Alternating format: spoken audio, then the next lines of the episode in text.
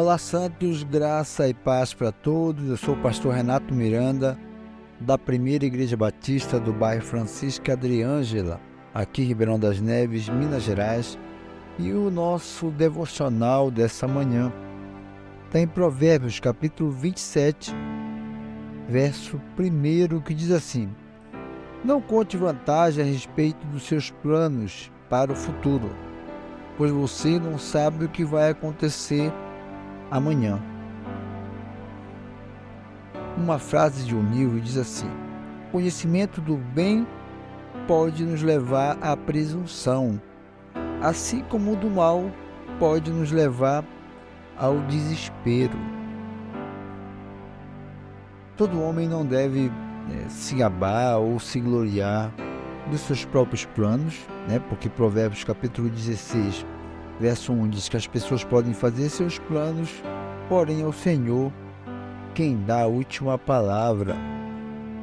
Todo ser humano deve planejar, todo ser humano deve realmente planejar as coisas para um tempo curto, um tempo médio, um tempo longo, mas as pessoas devem se conter em relação é, às suas próprias conquistas ou as suas expectativas de conquista, porque ela pode se tornar presunçosa, como diz, é, cantar a vitória antes da hora.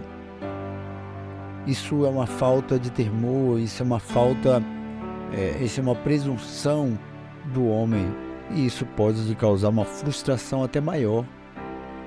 E também o homem não pode ficar com medo do amanhã e não planejar, com receio de, de perder ou não conquistar aquilo que planejou, porque aí ele se torna um homem covarde, né? um homem que não, não tem uma, uma ganância, um desejo de buscar as coisas.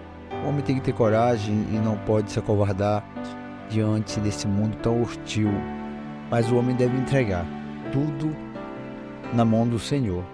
Esperar nele. Ele rege todas as coisas. Ou seja, se ele se gabar do dia de amanhã, ele se torna presunçoso. Mas se ele se guardar e esperar conquistar as coisas de forma paulatinamente, ou seja, de forma é, a cada passo, né? Isso é um símbolo, é, é uma é uma humildade, né? Isso aí é uma é uma sabedoria se conquistar e depois cantar a vitória e agradecer. Você não pode também ficar com receio e não fazer as coisas, não dar o primeiro passo. Lute, conquiste, trabalhe e vença. Mas coloque sempre o Senhor como soberano de todas as coisas. É Ele que rege o mundo. Que a presunção não possa dominar nosso coração e que o medo também não venha dominar os nossos desejos, nossos pensamentos para o futuro, para o presente.